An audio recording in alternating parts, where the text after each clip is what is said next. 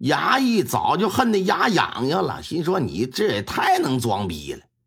老爷一说打去了功名了，来到近前，啪啪两脚就给踹跪下了。哎，你你这不符合程序，你应该先报学政才能革除我的功名。何况我没有犯错，凭什么革除我的功名？我不服！哼，不服？那本官现在就让你服。来呀，夹棍伺候。上了夹棍之后，这货是痛叫不止啊，以至于堂外大街之上来往的行人都能听得吱吱的。即便如此，这小子还是不招。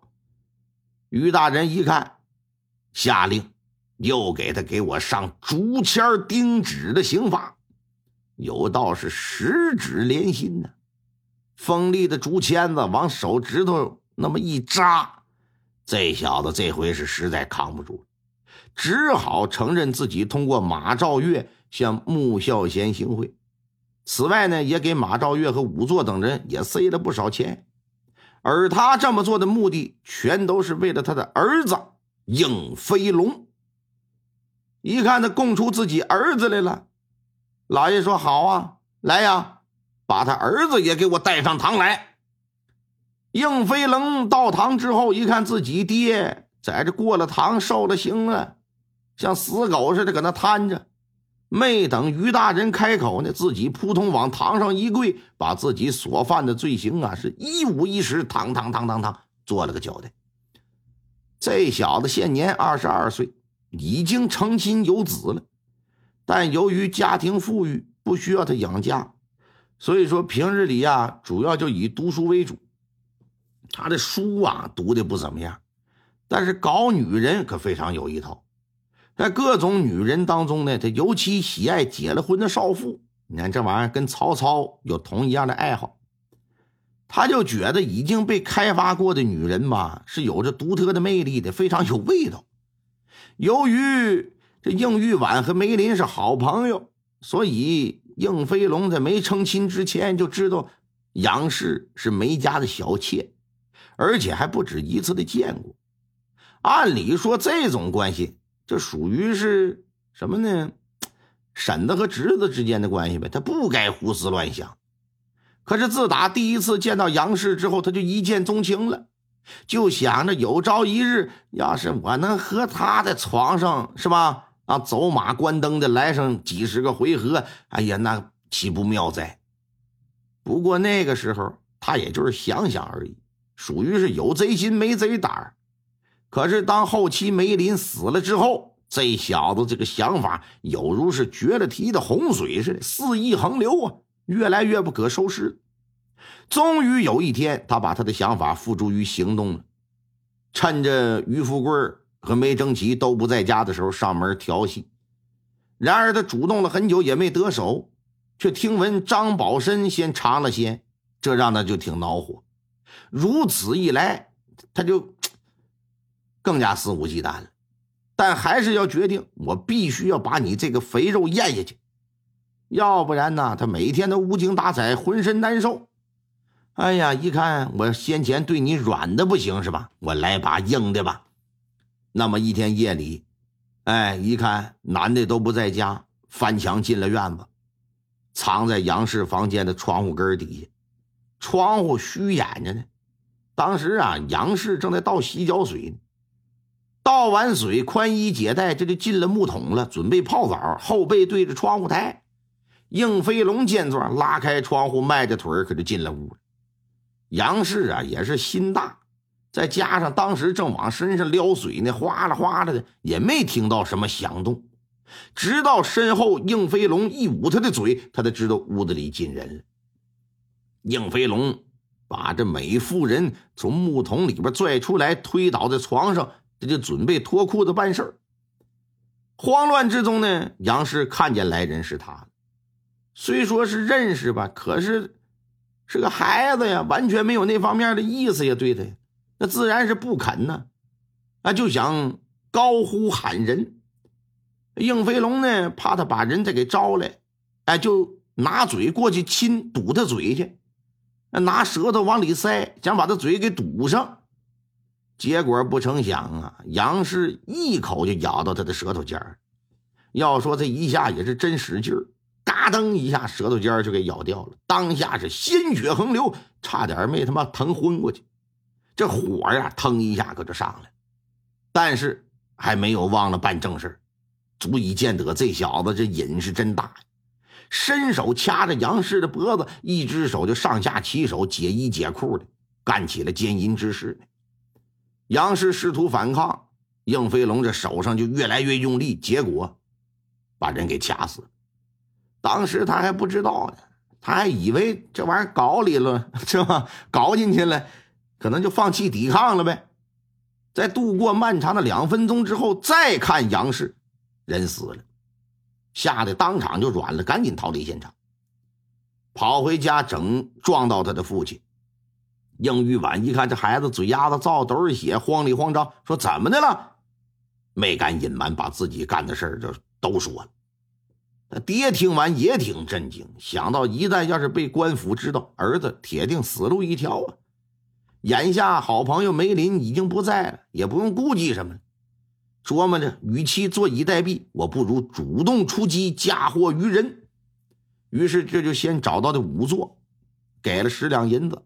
又找到刑房防守马兆月，给了二十两银子，让他俩帮忙，然后把二百两行贿的物资转交给了穆孝贤，让其帮忙在检验杨氏尸体的时候给予关照。官方这边打点好了，应玉婉就以梅林好友的身份替杨氏打官司，向县衙提供诉状，哎，状告仆人于富贵奸杀主人之妻。穆孝贤接到诉状的时候，一看，啊，状纸之中所言有一些疑点。当时还没拿到那二百两银子呢，准备动身前往案发现场的时候，马昭月给拦住了，说：“大人呐，这案子得好好梳理一番。”俩人搁屋里谈了半个来小时。这也是在说这案件的时候，咱们一开始就说过的一个情节。事实上，那半小时没谈别的，说的都是那二百两银子的事。穆孝贤做官有一个原则，那就是有钱不赚王八蛋。想到你这杨氏反正也死了，家里也没个正经的当家掌柜的，这案子呀操控起来应该难度不大，把这钱就收了。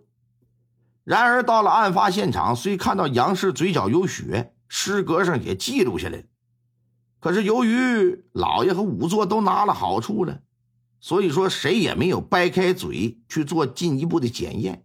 想着就走了个过场，把于富贵定个死罪，当个替罪羊，就杀了就完事儿了。应玉婉也是这么想的，可万万没想到，转过天来张宝申又死。应玉婉担心呢，会通过调查张宝申的死顺藤摸瓜，的查到自己儿子身上。二次又使上钱了，这次啊又给仵作十两，给马兆月二十两，给穆孝贤则是三百两。因此，也就有了穆孝贤准备去张家现场的时候，马兆月又给他拦住了，说谈事儿，照方抓药啊，按照处理杨氏的方法啊，再次处理这个事儿就行了。可哪成想啊，在张宝申的身上发现了那张纸条，写的那四句诗。老爷一看就知道，两个人的死是有关联，事关两条人命，这事儿可不简单。万一处理不好，恐怕自己就不是掉乌纱帽那么简单，所以说究竟如何处理，觉得为难，却不想在审讯没征奇的时候，这孩子主动承认人是他杀。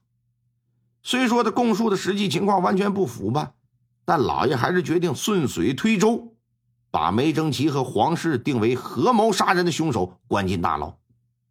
考虑到如此结案，啊，到了府里肯定是通不过，所以必须得。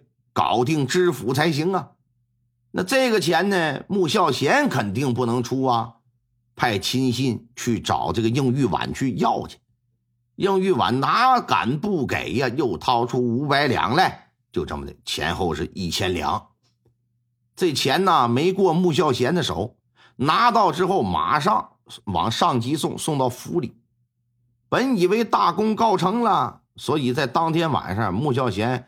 在县里摆下酒席庆祝，但没想到又徒生波澜呐，酒足饭饱又飞刀投书了。你看看，事后呢，虽说皇室不依不饶的告状，穆孝贤也没太放在心上。毕竟知府都拿了好处了，你个妇道人家，你再折腾，你能翻起什么浪来吗？等你折腾累了，折腾不出结果来了，你也就消停了。